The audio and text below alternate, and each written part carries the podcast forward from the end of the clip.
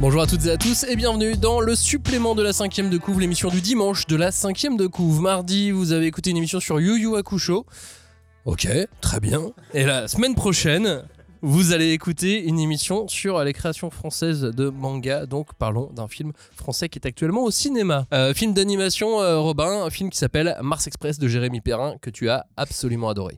Oui, oui, j'ai. Alors c'est marrant parce que là on enregistre, je l'ai vraiment vu euh, avant-hier, donc c'est encore tout, frais. Mais ouais, ouais, moi j'ai trouvé ça vraiment super. Donc Jérémy Perrin, c'est un réalisateur de films d'animation qui a notamment œuvré sur la série Last Man. Euh, qui a été diffusé euh, sur France 4 puis Netflix, je crois, un truc comme ouais, sur plein d'endroits. Euh, donc, quelque part aussi, ça nous intéresse, nous, parce que Last Man, c'était déjà un univers qui empruntait quand même beaucoup au manga, ne serait-ce que dans sa version BD, mais aussi dans la version euh, animé, je dirais. Ne serait-ce que parce que la moitié de l'équipe de tous les gens qui ont bossé dessus sont aussi des fans de manga. C'est ça, exactement.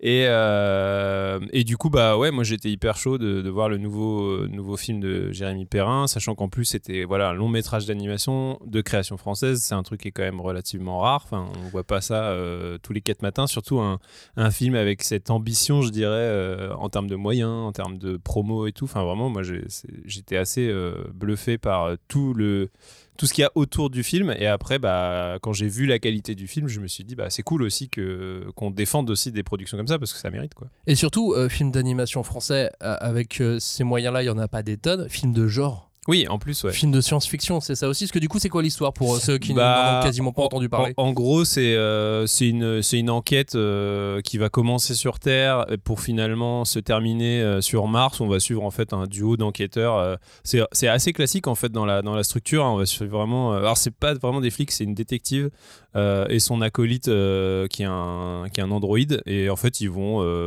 bah, enquêter sur une jeune étudiante en cybernétique qui a disparu et qui aurait euh, développé une espèce de technologie qui permet aux robots de se euh, de s'émanciper de leur euh, de leurs directives parce que les robots bah, comme dans tous les bons récits de robots ont des directives qui leur font obéir aux humains ne pas leur faire de mal etc et en fait il y a des espèces de hackers qui qui offrent aux robots la possibilité de s'émanciper de toutes ces directives de devenir enfin libre et du coup bah évidemment c'est un danger quoi Penses-tu que Jérémy Perrin est fan de Pluto?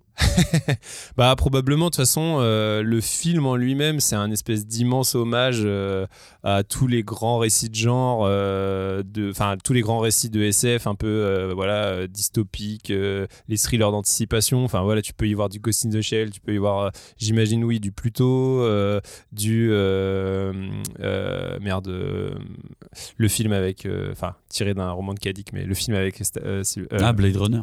Ouais, Blade Runner, mais aussi euh, le truc sur Mars, là. Ah, euh, celui avec Schwarzenegger, Paul ouais, Verhoeven. Schwarzenegger. Total Recall. Total Recall, ouais, putain.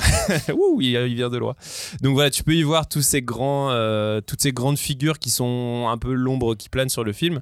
Mais je trouve que, bah, voilà, Perrin, il arrive avec sa personnalité à aussi créer sa, sa propre identité. Voilà, c'est un truc aussi on voit aussi euh, évidemment la filiation euh, graphique avec euh, la série Last Man. C'est très proche des car design et tout, mais, du coup voilà, ça, ça, ça donne aussi à, à ce cinéaste là aussi une vraie personnalité.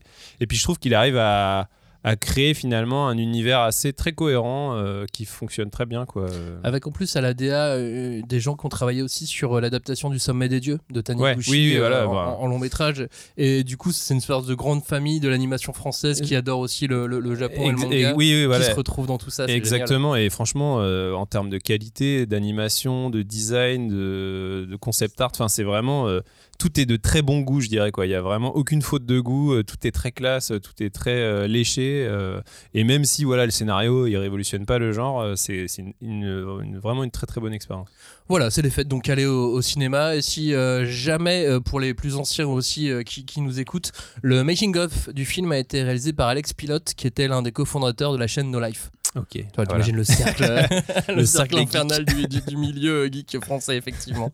Merci d'avoir écouté le supplément. Ne ratez pas, euh, ne ratez pas mardi. Euh, attendez, dans quel, dans quel, dans quel monde dans, quelle, dans quelle réalité euh, On a notre émission donc sur euh, les créations de, de, de, manga qui euh, est disponible mardi, qui arrive.